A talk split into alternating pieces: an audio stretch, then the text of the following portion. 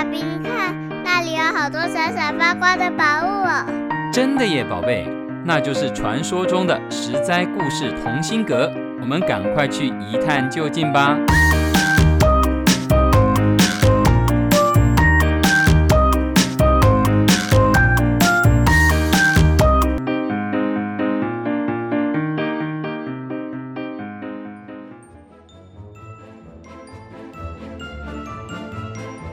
爱的小朋友们，欢迎来到十灾故事同心阁。我是口袋里装满惊奇故事的维汤姐姐。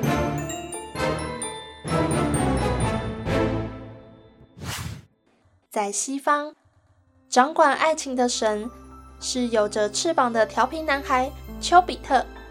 传说被他金箭射到的人就会萌生爱情哦。I love you。那在东方，掌管爱情婚姻的又是谁呢？今天，维糖姐姐就要跟你们说一说月下老人的故事。从前，从前有一个叫做韦固的书生，他小时候父亲就过世了，因此他总是想要早一点结婚。小朋友，你是否有很多问号？只是他多次求亲都没有成功。后来，韦固出门在外，住进了一家旅店。这家旅店的一位客人知道了韦固的情形后，想要帮他介绍一位对象，便跟韦固约定了第二天的清早，在旅店西边的龙兴寺门口见面。韦固既兴奋又着急，第二天一大早就赶过去。到了庙前，月亮还斜斜的挂在天边呢。他看见一个老人靠着一只布袋，坐在台阶上，借着月光看书。韦固偷偷的看了一眼那本书，却发现书上的字他都不认识。嗯，他便问老人：“老先生，您看的是什么书啊？我从小苦读。”没有不认识的字，这本书上的字啊，却是从来没有见过。到底是什么文字呢？老人笑着说：“这不是人间的书，你怎么会见过呢？”韦固又问：“不是人间的书，那又是哪里的呢？”老人回答：“是阴间的书。”韦固问：“您既是阴间的人？”怎么到这里来呀？老人说：“不是我不应该来，而是你到得太早，这才碰上我。”韦固问：“那么先生，您掌管什么？”老人说：“我掌管天下的婚姻大事。”韦固听了，高兴地说：“我小时候失去父亲，常希望早一点娶妻，多生一些儿子女儿。”但这十多年来都没有达成愿望。今天有人约我到这里来给我提亲，能成功吗？老人回答：不成，命里注定你还没有到结婚的时候，你的妻子才刚刚满三岁啊，要等到她长到十七岁，就会嫁到先生的家中去。纬固便问他：您的布袋里装什么？老人说：红绳啊。是用来系夫妻两人的脚的。当他们一生下来，我就偷偷地将红绳绑在他们的脚上。不管这两家是仇敌，还是贫富相差悬殊，或者是在天涯海角当官，相隔千山万水，只要红绳一系，终生再也逃不了了。你的脚现在已经和他的脚系在一起了，你再找别人又有什么用呢？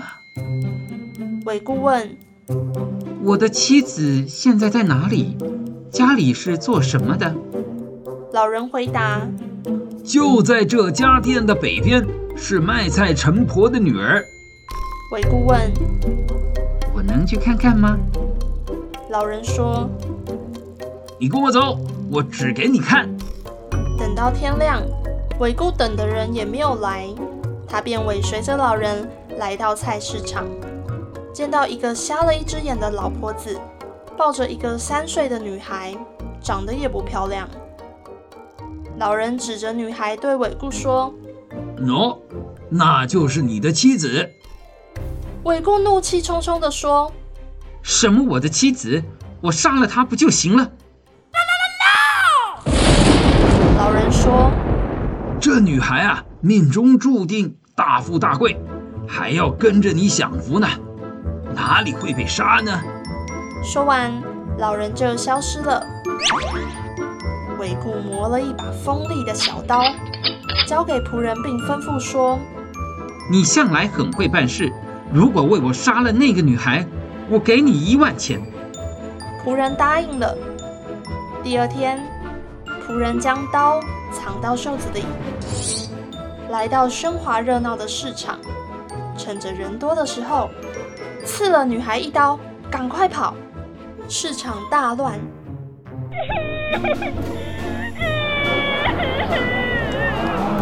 仆人急忙的逃走，韦固便问仆人说：“你刺中了没？”仆人说：“我原本想刺他的心脏，可是没刺到，只刺到他的眉间呢。”伟顾之后求婚，一直都没有成功，又过了十四年。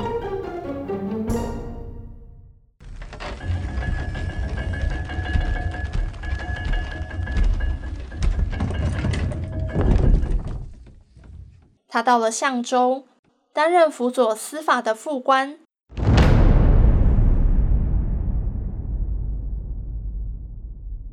专门负责收集证据、审讯囚犯。他的老板王泰觉得他很能干，便将女儿嫁给他。王泰的女儿才十六、十七岁，容貌美丽，伟顾十分满意。但是他发现妻子的眉间，总是贴着一个小花片，就算是洗澡或者是睡觉时，也没有短暂的拿下来过。过了一年多，伟顾感到非常奇怪，便问妻子：“为什么总是要贴个小花片呢？”妻子流着泪说：“我是郡守大人的侄女，不是他的亲生女儿。我的父母都在我很小的时候就去世了。”奶娘陈婆可怜我年纪小，便带着我一起居住，每天在离旅店不远的市场卖菜度日。三岁的时候，他抱我在市场卖菜，我就被一个狂贼刺了一刀，留下一个疤痕，只好用小花片盖住。七八年前，叔叔来到卢龙做官，便将我接到身边，并把我嫁给你。韦顾问：“陈婆是不是瞎一只眼？”妻子说：“是啊，你怎么知道？”伟顾说：“刺你的人就是我伟顾，这真是命中注定啊！”便将过去的事情全部告诉了妻子。从此，两个人更加相敬相爱。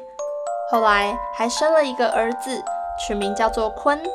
长大后当了雁门太守，才知道应得注定的事情是不会改变的。宋城县长听说了这件事，以那家旅店取名为订婚店。这个故事出自于《太平广记》，是月下老人的由来。月老为天下男女牵红线的形象，一直到今天都还家喻户晓呢。而古代结婚都是父母之命。媒妁之言，更要讲究官阶门当户对，很少有自由恋爱的机会。这个故事的月老却说，不管两家是仇敌，还是贫富差距悬殊，或是相隔遥远，只要红绳一系，就再也逃不掉了。等于否定了传统婚姻身份必须一致的惯例，给当时一些不同的想象。小朋友们。我们也要珍惜今天可以自由恋爱的风气哦。十灾故事同心得，我们下个故事再见喽。